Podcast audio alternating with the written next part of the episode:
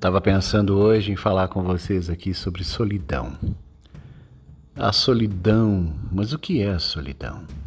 Todos os dias a gente acompanha histórias, músicas, textos, filmes, poesias. A solidão é interessante quando ela é comentada, quando ela é falada através de filmes, ela é interessante quando é romantizada.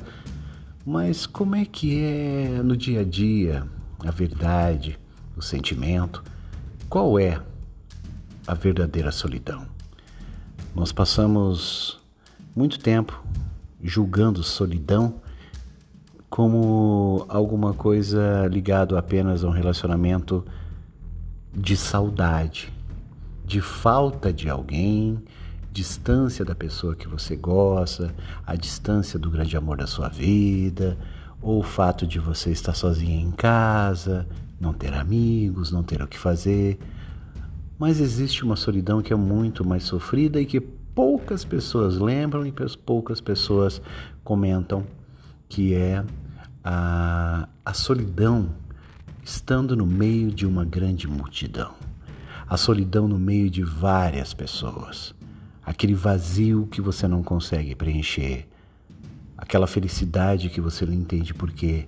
Aquela ansiedade, aquela depressão, aquela melancolia, aquele tédio, aquela falta de vontade.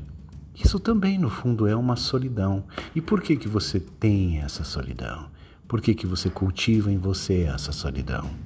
E a solidão num relacionamento, que são duas pessoas convivendo, mas solitárias, que não têm mais a conversa, o dinamismo, a amizade, o companheirismo, a companhia.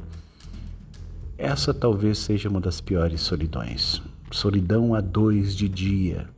Faz calor, depois faz frio. Você diz, já foi, e eu concordo contigo. Você sai de perto, eu penso em suicídio. Como dizia Cazuza nessa canção Solidão a Dois, é uma das piores e uma das mais tristes e insuportáveis. Porém, poucas pessoas comentam, poucas pessoas falam, mas por outro lado, muitas pessoas sentem. Então, seja qual for a sua solidão, qual for a sua falta, qual for o seu medo, seja qual for o seu momento solitário, saiba que, embora seja romântico, seja poético, seja bastante conversado, é doído. Porque no fundo todo poeta tem a sua solidão de estimação para compor, para escrever, para falar, para sentir saudade, mas ter uma solidão de estimação no dia a dia e dentro de um relacionamento ou dentro de uma vida vai custar sempre caro no final dessa história.